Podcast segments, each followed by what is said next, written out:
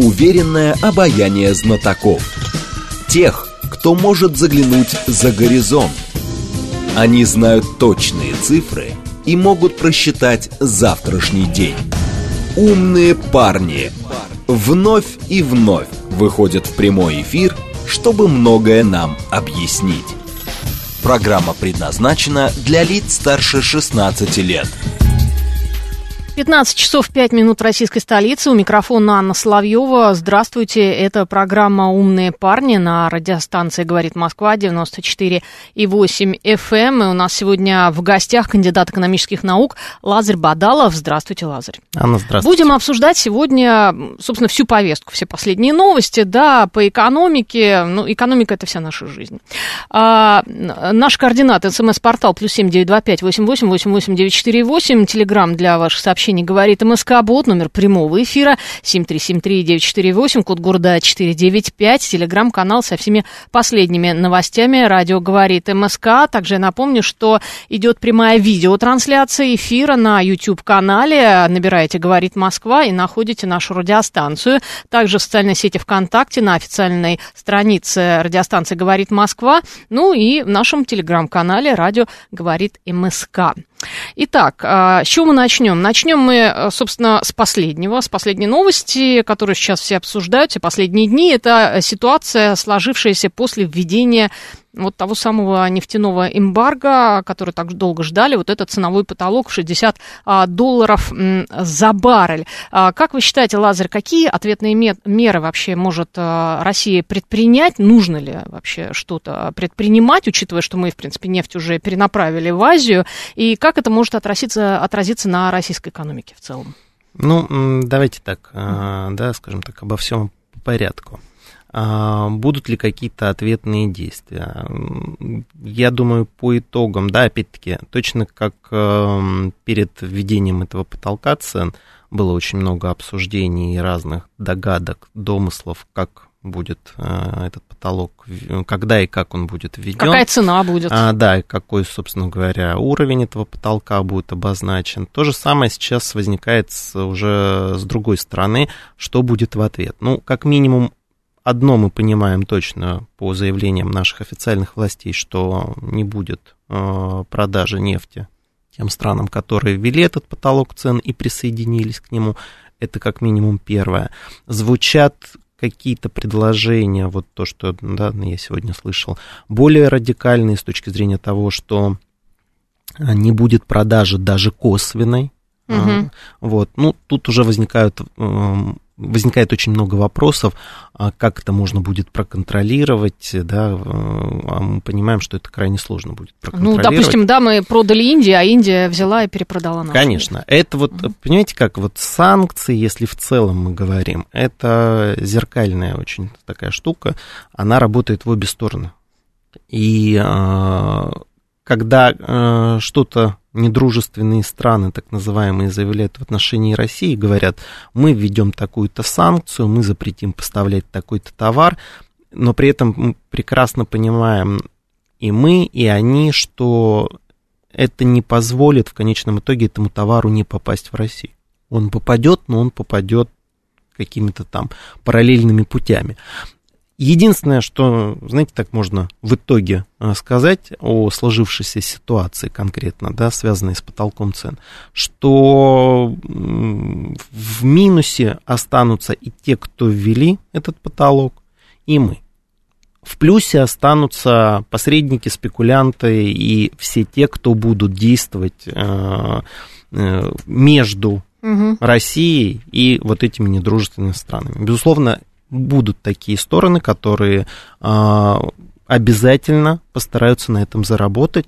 И это логично в любой, а, скажем так, административной модели, а вот санкции это в чистом виде административная а, попытка регулировать экономику, всегда появляются некого рода спекулянты, которые пытаются на этой ситуации нажиться. Угу. Вот, собственно говоря, с чем мы столкнемся и э, недружественные страны. Безусловно, это негатив для самого рынка в целом, потому что когда на рынке появляются административные меры, э, крайне сложно предугадать и предсказать последствия. А, и не существует никакого механизма а, сглаживания. А, реакция ОПЕК плюс уже всем понятно. А, она выжидательная. Она выжидательная, совершенно верно. Но, опять-таки, а, даже если мы говорим не об ОПЕК плюс, а в целом об ОПЕК, то понятное дело, что эти страны тоже не будут вмешиваться в ситуацию и э, помогать той или другой стране. Угу. Вот, поэтому все пытаются понять, что в итоге это принесет рынку. А, ничего хорошего рынку это не принесет. Да. Спекулянтам, да, а для рынка это, безусловно, негатив.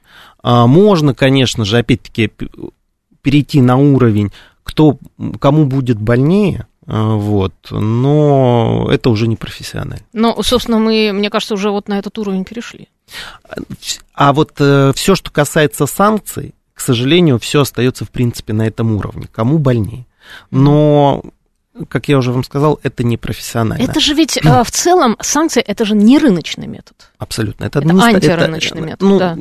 Правильно сказать, это административный метод. Да? То есть есть э, рыночные инструменты регулирования и есть административные. Вот, э, скажем так, Запад нас всегда учил и говорил, что вот вы там в Советском Союзе все делали неправильно, у вас mm-hmm. там были административные меры и так далее и при этом в итоге э, сами же скатываются этим же административным мерам, а, и не, не стоит думать, что эм, это только в отношении России. К сожалению, вот эта санкционная политика – это то оружие, которое уже вытащили, и его будут применять, применять и все больше. Применять не Запад, не откажется от санкционной политики. Почему э, поведение стран ОПЕК э, такое. А, да, для кого-то оно, может быть, оказалось сюрпризом. Угу. А, потому что страны ОПЕК прекрасно понимают, что сегодня санкции принимают в отношении России, завтра в отношении Против любой них, другой да. страны члена ОПЕК. А сейчас может, может ли, а, это вопрос, может ли начаться торговая война между Евросоюзом и США? Ну да, это такая, скажем так, тема... Э, и тоже применение да. санкций, кстати, Конечно, это да. да. Это последствия санкций, тема, которая сейчас активно поднимается, будет ли торговая война между США и Евросоюзом. Честно говоря, я в это не верю. Угу. А, почему? Потому что э, это все-таки страны из одного лагеря, да, если так будем делить. А, одна ситуация, одно дело, когда мы говорим про валютную войну и торговую войну между США и Китаем, здесь все очевидно и понятно. А другое дело, когда речь заходит между США и Евросоюзом. Опять-таки, не нужно думать, что э, США э, любят Евросоюз, да, там и питают какие-то особые чувства. В отношении США все достаточно просто. Вот они свою экономическую политику строят на очень простом принципе. У них называется это примерно так. Бизнес есть бизнес, да, ничего да, да. личного. Угу. А меня удивляет другое. Меня удивляет поведение Евросоюза, который начинает э, в экономической политике рассуждать какими-то такими, э, скажем так, мыслями о том, что вот надо потерпеть, надо чего-то там достигнуть, ну, что-то такое напоминающее коммунизм, да, а, ради всего хорошего во всем мире.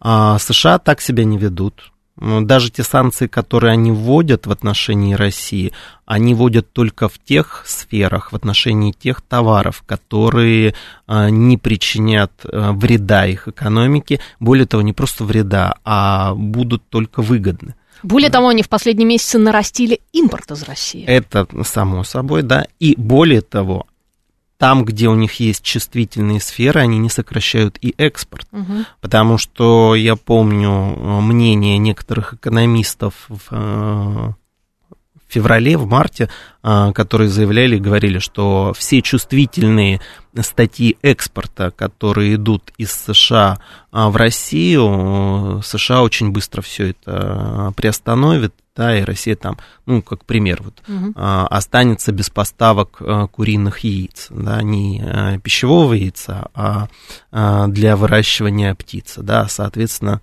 в России наступит дефицит мяса птицы, потому что зависимость от импорта в этой сфере присутствует. Но нет, США так не поступили они сделали вид, что не существует такого экспорта. Угу. Да? А, опять-таки, тот импорт, который им выгоден из России, они санкции в отношении него не вводят. А, это не тот знаменитый уран даже, о нем много говорят. Да? Вот поразительно, да, рынок драгметаллов. В отношении золота США вводят санкции – а в отношении палладия, который им очень нужен из России, они не вводят санкции. Почему? Потому что золото, они без, им не нужно российское золото, а, а вот российский палладий им очень нужен. Соответственно, вот тут санкции ввели, оказалось бы, ведь это угу. все группа драгоценных металлов. Четыре основных драгоценных металла. Но если вы вводите санкции, тогда уж как бы логика должна быть чем-то да, присутствовать. А у них логика присутствует. Э, ничего в ущерб себе не делать. Ну, это капитализм. Атлант Чист... расправил плечи. В чистом да, виде, да, да, да. То есть вот я поэтому говорю, что меня удивляет позиция Евросоюза и вполне логична позиция США. Угу. А поэтому, возвращаясь к вопросу про торговую войну между США и Евросоюзом, а, ну, нет, наверное, не будет, потому что США не будут ничего делать себе в ущерб. И они прекрасно понимают, что Евросоюз, который сейчас перестраивает полностью свою экономику с точки зрения поставок сырья, а мы понимаем, что все-таки Евросоюз был ориентирован на импорт сырья из России.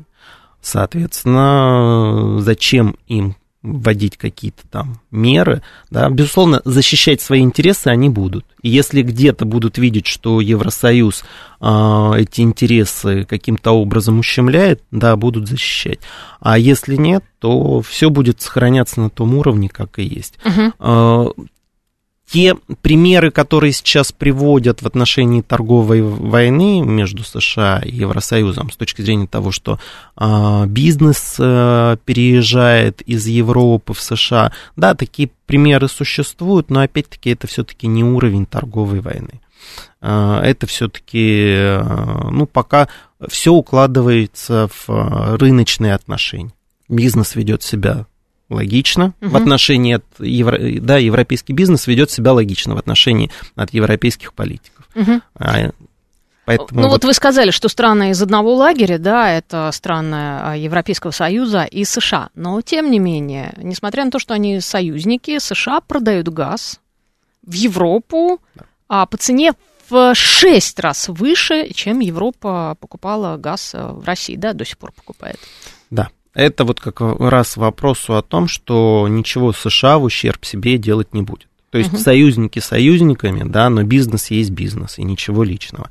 Вот, да, США себя будут, они всегда себя так вели и так и будут себя вести, да, у них есть национальные интересы, приоритеты, и экономика для них очень важна. Ну, получается, что э, вот во всей этой ситуации США снова выгодоприобретатель. Да. Опять. Это было, было, это было, собственно Ясно, говоря, сразу, да? э, изначально угу. понятно, что так и будет. И э, вот единственное, что удивляло, позиция тех, кто верил, что будет как-то иначе. Вот это, это очень странно. Угу. А то, что так произошло, да, собственно говоря, а если мы говорим про явление торговой войны, то, в принципе, санкции э, в глобальном масштабе это как раз один из инструментов. Почему я и сказал, что э, на сегодняшний день уже санкции э, оружия, которое распечатали, и не, не, не надо думать, что это будет только в отношении России. Да нет, ну, это ну, они будет, были и раньше. Они были и раньше, да, но все-таки масштаб угу. не столь. Ну, опробовали а, такой масштаб. Да, опробовали такой. А, на, скажем так, небольших странах, угу. потом побольше, побольше. Сегодня это Россия. Сегодня это Россия и Китай, если мы говорим про крупные страны. Да, потому что не стоит забывать, что санкции применяют и в отношении Китая. Масштаб санкций, да, другой вопрос. Но США сегодня активно а, в отношении китайского бизнеса применяет санкции. А если кто-то забыл, то еще при Обаме вели так называемую валютную войну, а, но буквально вот э, пару лет назад только с Китая сняли обвинения в валютных манипуляциях. Мгм. Причем, если на минуточку эти обвинения строились на следующем, что Китай искусственно а, занижает а, курс национальной валюты, да, и тем самым получает некий Выгоду. некую выгоду, преференции на международных рынках. Но, как показал опыт, ничего доказать подобного не смогли и даже отказались. Но не стоит думать, что отказались навсегда. Еще вернуться к этому инструменту и не один раз. И не только в отношении России, Китая, любая другая страна, которая каким-то образом окажется неудобной на мировом рынке, да, в масштабах мировой экономики. Отношении нее будут применяться аналогичные Лазарь, вот э, инструменты. более, возникает более такой, знаете, глобальный вопрос. Вот все происходящее, это следствие как раз глобализации и стремления корпораций заработать больше. А есть страны, которые мешают в этом, например, Россия. Э, Знаете как, тут, наверное, даже не то, чтобы мешают, они делают так, как надо им. Да. Вот, вот так, если с этой точки зрения смотреть, то да. Мгм. То есть, а, вот что сегодняшняя ситуация иллюстрирует в отношении между Россией и Европой? А, теперь стало понятно, что вот то благополучие, которое демонстрировала европейская экономика, во многом базировалось на дешевых ресурсах из России. Мгм. И опять-таки я знаю эту позицию, что многие говорят, там, не преувеличивая значимость России и так далее, а, найдут ресурсы, да, найдут, но по какой цене. А, и когда-то, более того, найдут ресурсы, Но они уже нашли по цене в 6 раз выше. более того, пройдут годы, ну, я думаю, несколько лет, и цены вернутся примерно к такому же уровню, да, то есть перестроятся сейчас логистические цепочки, наладят поставки, построят какие-то а, хабы, а, может быть, какие-то газопроводы очередные появятся, и цены нормализуются.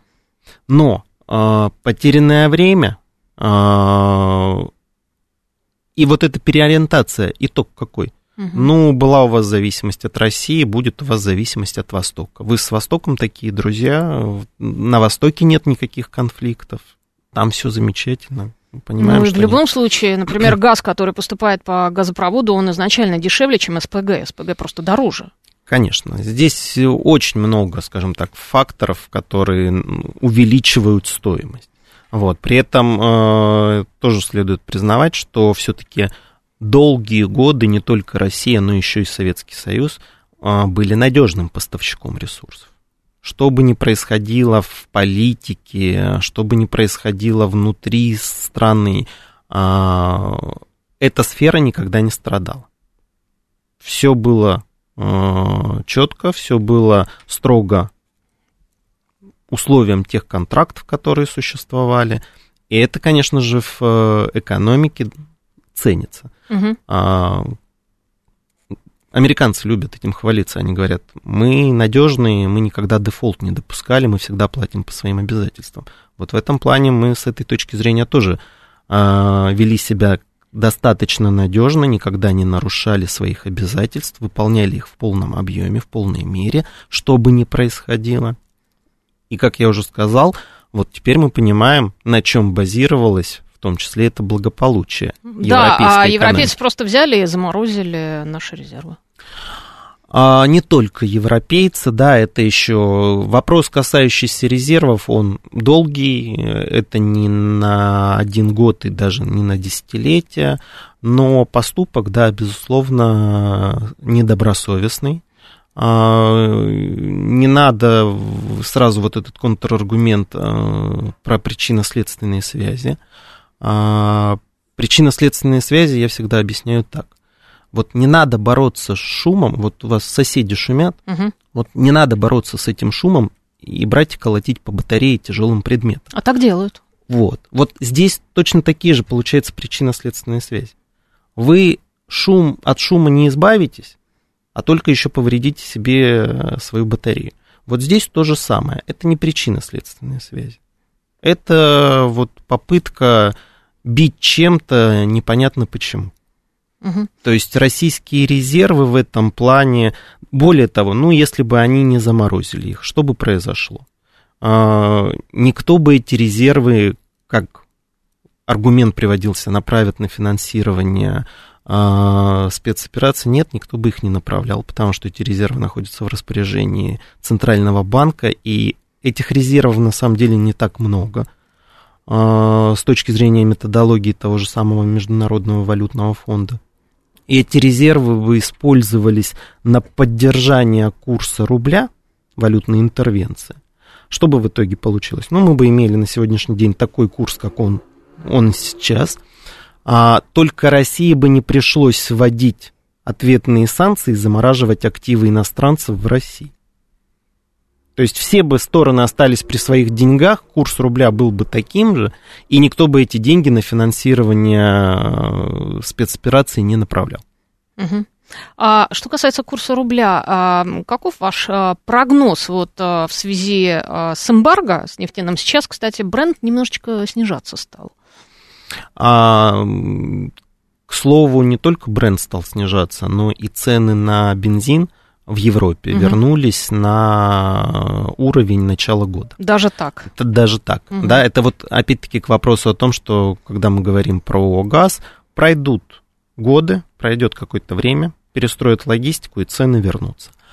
А вот, это просто к слову. А если говорить про некие прогнозы, а, нужно понимать, что в этом году а, в отношении рубля действовали, скажем так, следующие факторы. Это те валютные ограничения, которые ввел Центральный банк. Соответственно, вот та часть замороженных иностранных инвест... Э, активов э, иностранцев, э, да, они не смогли их продать, соответственно, не смогли обрушить курс рубля. А на это делалась ставка. Это первое. А второе, по сути, обрушился импорт, и не было спроса на иностранную валюту. Да, был период времени, когда импорт у нас падал на 90% по сравнению с прошлым годом.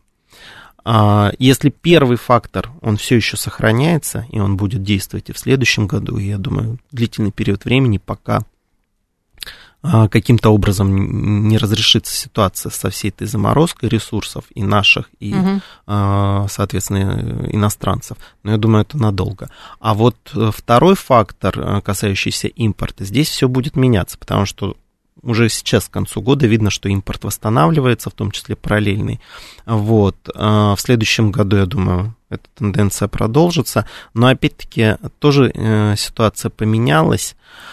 Она поменялась с точки зрения того, что если раньше мы импорт в основном приобретали и расплачивались за этот импорт иностранной валютой, долларами, долларами и евро, евро, то сейчас это, например, э, турецкие лиры. А, во-первых, да, а, мы переходим на расчеты даже в большей степени в юань, угу.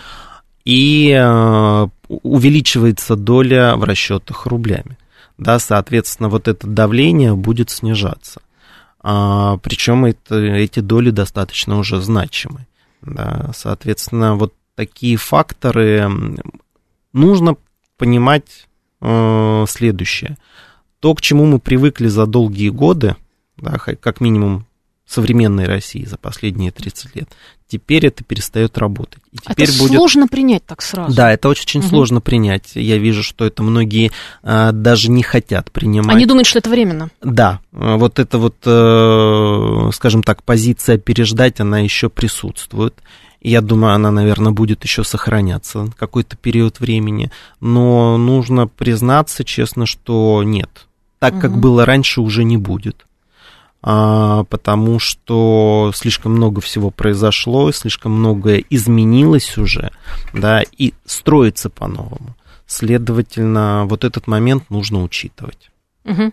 А, спасибо большое, Лазарь. А, я напомню, что у нас а, в гостях кандидат экономических наук Лазарь а, Бадалов. А, во второй а, части программы «Умные парни» мы продолжим нашу беседу об экономике российской и мировой. А сейчас у нас а, новости.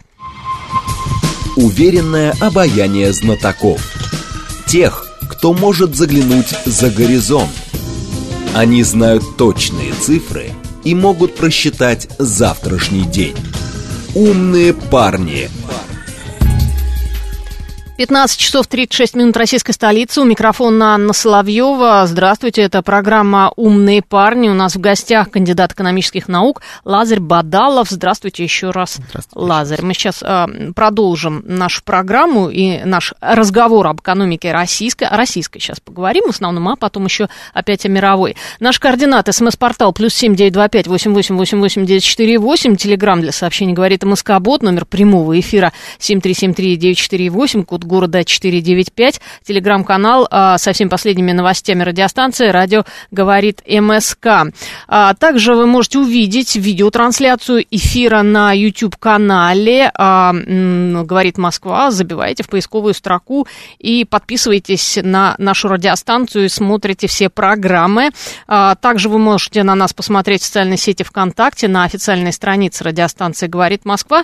Ну и, соответственно, тоже в нашем телеграм-канале идет идет а, видеотрансляция. О чем я хотела вот спросить э, в связи со всеми последними событиями. Мы уже выяснили, да, что курс рубля, курс рубля как раз вот именно к да. доллару и к евро а, особо колебаться не будет в ближайшее время, по крайней мере. Ну, здесь нужно понимать, что а, скажем так, что мы называем тем особо колебаться не будет. Ну, допустим, кто-то говорит, доллар по 200. Вот это да, вот, вот страшилка вот, вот, вот, вот. То есть если мы да. Э, смотрим с точки зрения страшилок, э, э, прогнозов, теперь начались, я вижу, пошли модные прогнозы, связанные с девальвацией рубля, mm-hmm, потому mm-hmm, что вот в феврале, в марте главная тема была дефолт. А сейчас тема пошла девальвация. Мне хочется все-таки тем, кто сейчас прогнозирует девальвацию, только одно сказать, да, ну, хорошо, с девальвацией понятно, а с дефолтом как ситуация все-таки разрешилась? Вот, потому что, ну, все эти шоковые прогнозы, они основаны не на экономике, а на какой-то там неприязни к России, к ситуации и ко всему прочему, да. Поэтому часто очень такое желаемое пытается, пытаются выдать за действительное. Еще, знаете, Лазарь, есть ряд экономистов, которые а, в любой ситуации а, упоминают девальвацию, что девальвация – это живительная девальвация. То есть девальвация нам всегда поможет. Да, ну это, это, это, это, это другое. Это, скажем так, тот инструмент, э, который пытаются предложить с точки зрения, да, по аналогии с тем самым количественным смягчением в США, а по аналогии с э, политикой Китая, которой США обвиняли Китай а, по ослаблению национальной валюты. Ну, могу сказать так, что в этом, конечно, есть определенные плюсы и минусы. Но, э, опять же, вот почему я говорил о том, что надо перестроиться и понимать, что то, как было раньше, сейчас как минимум не работает и не скоро так будет работать. А, нам сейчас вот эти все инструменты такого, скажем так, рыночного типа, или, наверное, даже не столько рыночного, сколько вот той западной финансовой модели, они сейчас не очень для нас подходят, а, потому что условия существенно поменялись, и сейчас идет период перестроения. Вот когда мы перестроимся и э, начнем работать с новыми рынками, по новым каналам, по новым моделям, тогда, да, можно будет рассуждать про э, повышение преимущества российских товаров на зарубежных рынках с помощью там, девальвации рубля и так далее. Но сейчас это не сработает. Угу. Да, очень много ограничивающих факторов действует.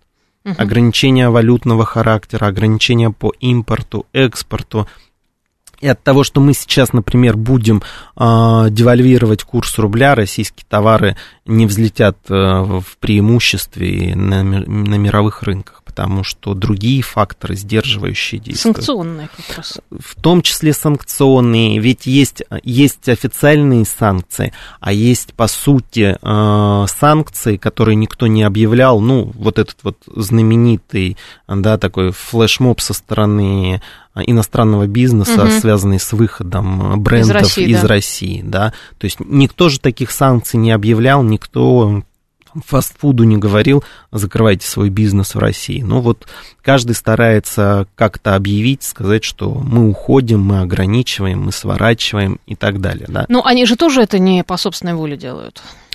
А, Зачастую. Зачастую, да. А, мне как-то недавно попадалась э, информация, статья, там, в том же самом Ельском университете есть группа а, ученых, скажем так, которые ведут список бизнеса европейского, американского, а, который продолжает работать в России, да, соответственно, а, этот бизнес подвергается постоянному угу. давлению а, с точки зрения того, что, чтобы они уходили из России. Вот, поэтому здесь э, добровольно-принудительно получается. Вроде бы угу. как бы сами, но понимаем, что все-таки давят. Хотя, опять-таки, есть бизнес, который четко обозначил свою позицию, дал понять, что он ничего подобного делать не будет, ну и как-то от него очень быстро отстали. Угу. Да, то есть понимают, что там продавить не получится. А, Лазарь, что такое рецессия в мировой экономике, ну, то есть mm спад, который все так ждут в 2023 году, и как этот спад э, повлияет на российскую экономику? Вот тут, знаете, тоже очень интересный э, момент, он связан с э, формулировками, потому что, скажем так, в классическом понимании рецессия это все-таки не спад, рецессия это замедление роста. А, вот. Но мы понимаем, что в текущей ситуации а, применять термин рецессия по отношению к мировой экономике уже э, не получается. Да, и тем более уж, если мы говорим про конкретные страны, потому что действительно наблюдается а, во многих случаях не просто спад, а, а, собственно говоря, спад в условиях высокой инфляции, угу. а здесь есть другой экономический термин, это стагфляция все-таки. Вот, ну, скажем так, пока еще признаков э, стран со стагфляцией, конечно, не наблюдается. Это, скорее всего, развивающиеся страны. А, здесь сложно пока говорить, да, кто, кто первым упадет, вот, но, безусловно, такой риск существует. Об этом риске а, одними из самых первых заговорили а, в МВФ, да, угу. на удивление. Хотя, а, причем, когда э, об этом стали говорить еще где-то в начале года, а вот, тогда, как я уже говорил, был, были модны другие точки зрения, про какой-нибудь там дефолт России угу. больше говорили, нежели чем про... Ну, надеялись очень просто. Да, надеялись, рассчитывали очень быстро, да, там что, всего лишь 2% мировой экономики, угу. а думали, что это действительно очень легко вычеркнуть. Но не учли тот момент, что мировая экономика очень сложно устроена, и даже 2% мировой экономики, они как тонкие нити переплетены в ткани, да, и взять их так просто вытянуть и выбросить не получится. Все равно все полотно испортится. Вот, поэтому действительно об этой проблеме никто не думал, ну или не хотели думать, а, но от этого проблема никуда не ушла, и более того, риск сохраняется. Очень много факторов, об этом, да, можно долго рассказывать и говорить. И на самом деле, как бы странно ни казалось, эта волна э, риска угу. идет со стороны э, развитых стран. Она идет со стороны США, Европы. А, понятное дело, что эти страны смогут это, этот кризис пережить. А, а вот то, как, э, да, в итоге это скажется даже не столько на развивающихся странах, сколько на бедных странах, угу. да. Тяжелее всего придется бедным странам. Да, ну, тяжелее, как обычно. Как обычно, угу. совершенно верно. А, вот, поэтому, но в то же время, чем ответят бедные страны э, тем странам, откуда эта волна пришла? Очередной волной, витком а, миграции, да, а, ростом преступности, проблемами, напряжением. Это, опять-таки, скажется на мировой экономике, и мы возвращаемся к вопросу, а, можно ли это называть рецессией?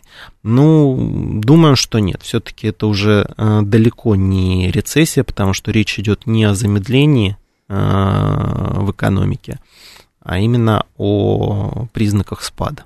Угу. А, а какие будут последствия для России? Вот э, предполагается, что Китай скоро снимет э, ковидные ограничения, да, выйдет из локдауна. Как-то это может улучшить ситуацию? Для России, понимаете, как вот э, на самом деле э, все, что происходит, э, у нас не возникло чего-то сверхнового. Э, я имею в виду с точки зрения проблем. Угу. На самом деле все проблемы, которые были, они просто сохраняются и проявляются по-другому. Ну, от чего мы страдали до санкций и в прошлом? Нефтяная зависимость, э, импортозависимость, сырьевая экономика и так далее. А что поменялось в этом году? Да ничего, в принципе, все как было, так Мы и осталось. Мы перенаправили просто потоки. Мы просто пытаемся перестроить, да, да, и импорт возить не с запада, а с востока. А ресурсы продавать не на запад, а на восток. И параллельно есть... импорт вели. И параллельный импорт, да. Угу. То есть вот, э, понимаете, как для России, в принципе, ничего не поменялось. Вот, опять-таки, это к вопросу о том, что некоторые все еще пытаются и надеются переждать. Э, если жить по принципу надежды переждать, тогда ничего хорошего ждать не стоит.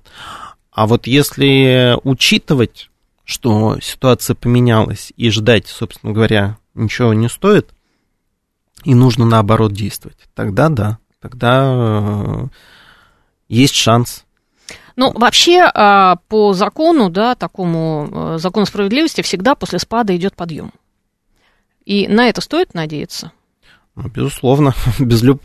после любого спада да, наступает период а, подъема, только вопрос всегда глубины спада и угу. на то, сколько произойдет, скажем так, этот отскок. Ну, может быть, чем глубже падение, тем выше потом подъем. Ну, это, это уже мы переходим к вопросу прогнозов, да, надежд.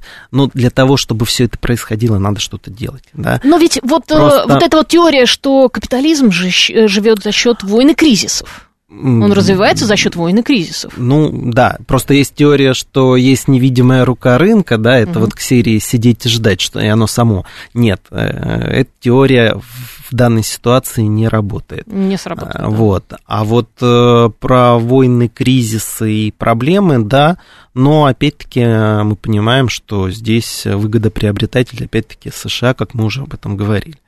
Э, они научились получать выгоды от всего этого. Но да. дело в том, что, во-первых, у них э, прекрасное географическое положение. Совершенно верно, да. У них э, большое количество ресурсов, хорошая да. ресурсная база. А, и все-таки вот это вот, видимо, их э, теория такого настоящего капитализма, она да. работает. И, и еще то, что никогда они ничего в ущерб себе не делают. Да. Даже если это противоречит там каким-то моральным принципам, еще чему-то подобному. Ну, видимо, в экономической модели США ну, выигрывают. Выигрывают, да. да. Выигрывают. А единственный, единственный риск, который на сегодняшний день есть для их экономики, опять-таки, э, очень много разных предсказаний, да, как угу. есть предсказания про дефолт России, так, также много предсказаний про дефолт Америки, вот, но это все э, из области фантастики. Единственный риск, который сегодня существует в экономике США, это э, высокие процентные ставки. Угу. Вот очень интересный момент, он связан с тем, что в прошлом году у министра финансов США Джанет Йеллен а, был вопрос, ей задали вопрос, а, не видит ли она проблемой и риском а, размер госдолга, который перевалил уже за, за, за 30 триллионов да. долларов. На что она ответила, что при текущих ставках, это год назад было, угу. при текущих ставках никаких проблем она не видит.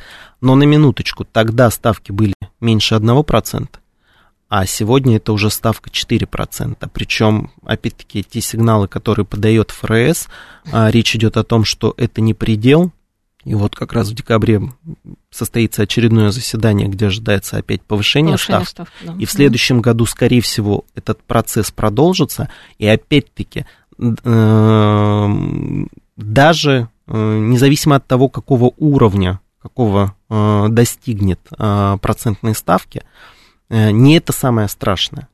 А страшное другое, страшное то, что как долго эти ставки продержатся на высоком уровне.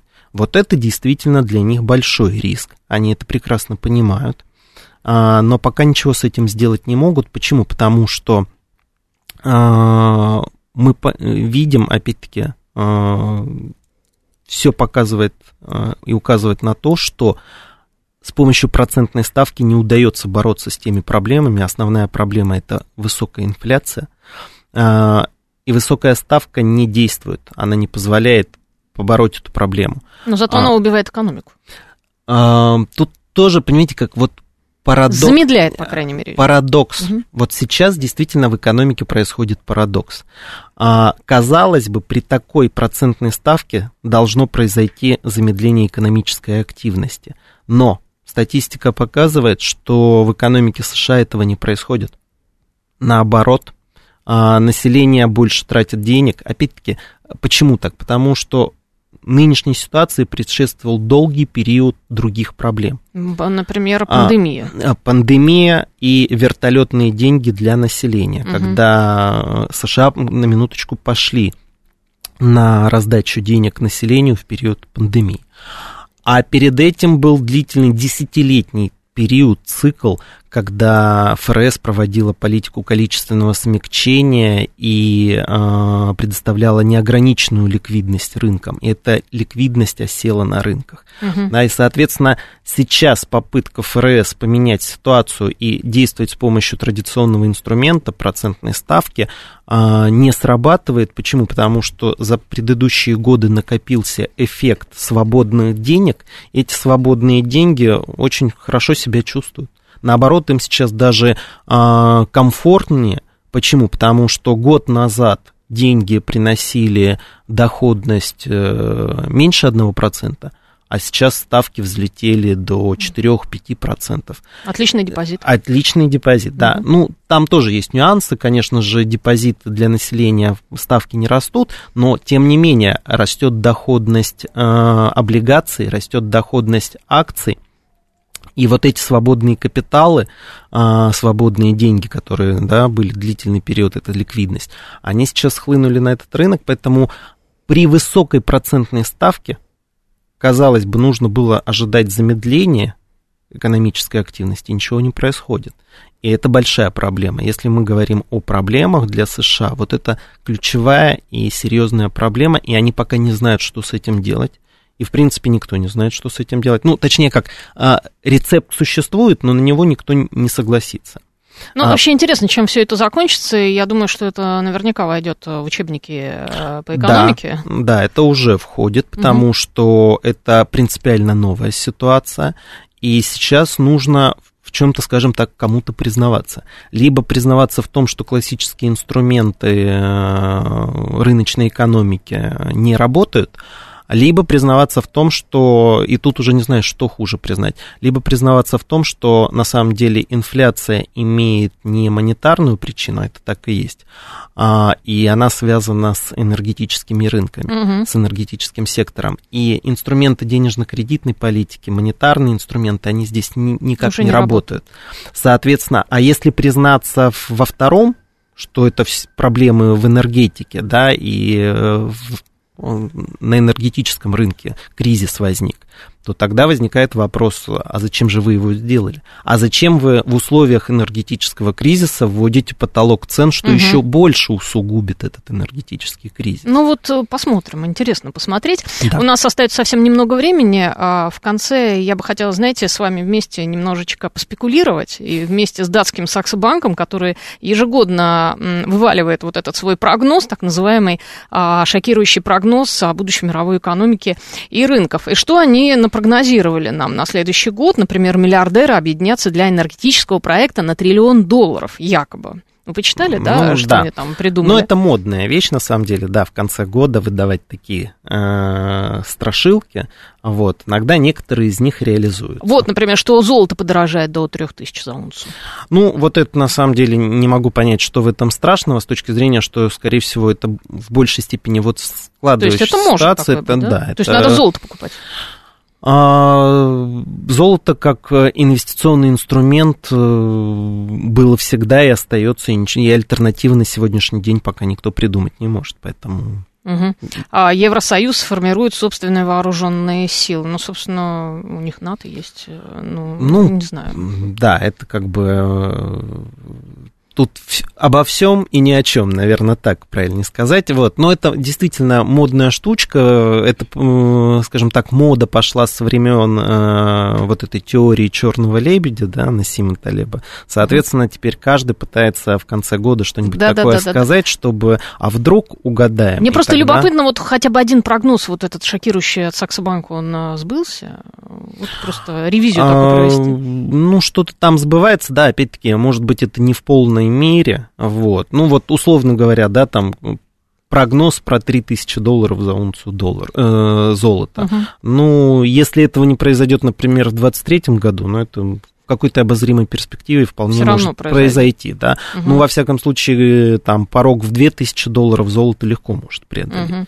Великобритания проведет референдум по отмене Brexit. Да и вернется в Евросоюз. Вот радость, радость, да. Угу. Ну, тоже это спекуляция. Усиление повсеместного контроля над ценами, мы это уже видим. То есть это возможно. Сейчас поведение, к сожалению, политиков, оно такое, что полностью противоречит всем рыночным угу. законам. Да, и вот когда я слышу эти идеи про э, то, что будем контролировать цены, регулировать их, э, это что-то такое невообразимое. Угу. На ну хорошо, на этом мы а, завершаем нашу программу. На сегодня в гостях был кандидат экономических наук Лазарь Бадалов. Спасибо большое Спасибо. за интересную беседу. Обсудили мы экономику российскую, мировую. И, да, в общем, катастроф не будет, да, но вот учебник пишем. Учебник Совершенно сейчас верно. пишем. А, это была программа «Умные парни». Анна Соловьева. Всем пока.